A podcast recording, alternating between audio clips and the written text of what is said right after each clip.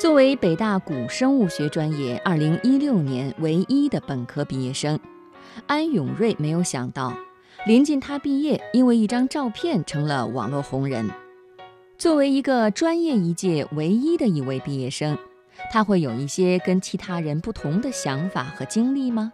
接下来，我们就听听这个专业毕业生的故事。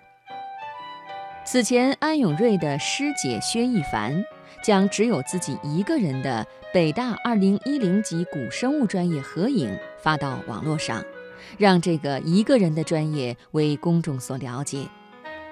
北大古生物学专业下设在北大元培学院，八年时间，六代单传，一个专业一个人。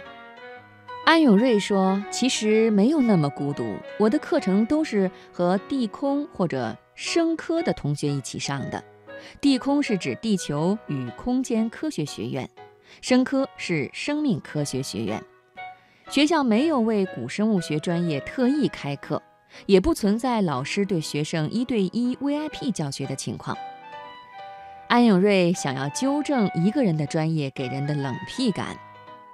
薛一凡则觉得一个人的毕业照走红，对古生物学专业的毕业生来说是一件好事。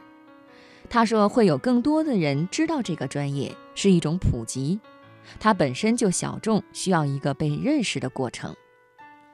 对于古生物学专业，很多人将它和考古学专业混为一谈。其实，按照薛一凡的说法。古生物学是研究化石，不是研究文物或者墓学的。虽然与古人类和考古领域有交集，在安永瑞看来，化石给我一种珍贵的感觉，它是稀有而且不可复制的。安永瑞说，研究化石是一场关于久远时空中变化的探索，从稀少的资料中发掘，就像是一场侦探行动。一九九四年出生，从贵州省贵阳市考入北大的安永瑞，书生气十足，看起来并不像经常探险旅行的背包客。不过他喜欢峡谷风光，从上初中起就开始走访贵阳市周边附近的大小河流，他如数家珍，还绘制了地形地貌图。高考以后，他以六百七十多分的成绩考入北大元培学院。学院里的学生可以从不同院系的课程中选取不同的课程，组成自己的培养计划。可以在本科四年内的任何一个学年递交专业申请，确定自己的专业。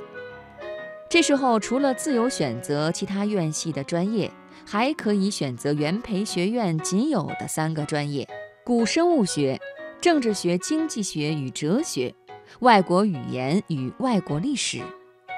在近八年的时间里，总共有六个人选择古生物学专业。回忆起专业的选择，兴趣与热爱是安永瑞和薛一凡提到最多的词语。虽然一直对自然、地理、生物学感兴趣，但是直到大三，安永瑞才做了这个决定。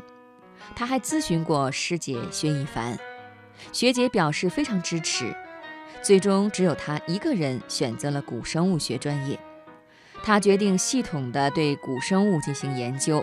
他身边的同学多数选择了数学、计算机专业，而薛一凡就是冲着古生物学专业才报考了北大元培学院。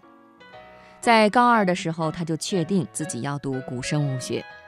填报专业的时候，家里人并不是特别支持，觉得这个专业太冷僻。听都没听说过，但是在他的坚持下，家人还是尊重了他的选择。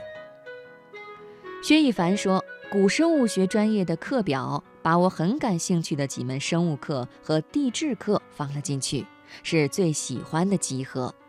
既然是自己喜欢的，学的人少又有什么关系呢？”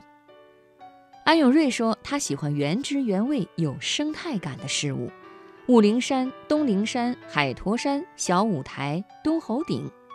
大学四年，他和朋友一起攀登了很多的山，看山势的走向、植被的变化、岩石的形态，大自然所呈现的真实让他痴迷。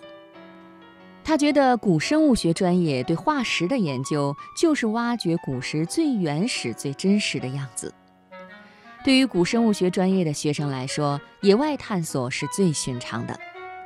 去年暑假，安永瑞背着装备去了距贵阳六十二公里的乌江六广河段，操纵皮划艇顺着河道漂至猴愁峡。安永瑞对此津津乐道。他说：“六广河是很传奇的一条河，它有七道峡，有很多的美景。王阳明以前写诗赞美过它。”安永瑞的大师兄张伯然仍然记得他2012年11月到访南极的经历，帽带企鹅、巴布亚企鹅、阿德利企鹅等等，他能像相声里报菜名一样的表演出来，一口气列举出企鹅的诸多种类。这几乎是古生物学专业学生的共同特征：对生态与自然的纯粹热爱，探求原始和未知。事实上，在元培学院建立之时，北大是有过古生物学专业的。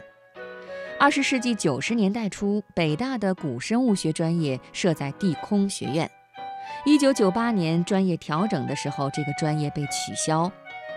二零零八年，北大元培学院成立之后，按照新的培养模式恢复了这个专业。学生去生物系修一半课，去地质系修一半课。其他专业的学生通常按照班级上课，见到薛逸凡是生面孔，往往会与他主动隔开一个座位。有时一百多号人的教室，可能只有他旁边的座位是空着的。有一天，薛逸凡站在未名湖畔，自我调侃道：“孤独有时也是一件很美的事儿呢。”在接受媒体采访的时候，他说：“当时那些自我调侃只是表面上很乐观。”其实多少有点苦涩。